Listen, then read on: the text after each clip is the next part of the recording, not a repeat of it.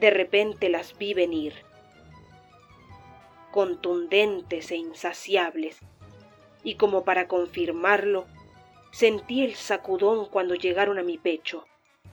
Me estrujaron, se enquistaron al segundo, y así de perniciosas siguieron horadando, atrofiándome de plano, dejándome hecha una andrajosa.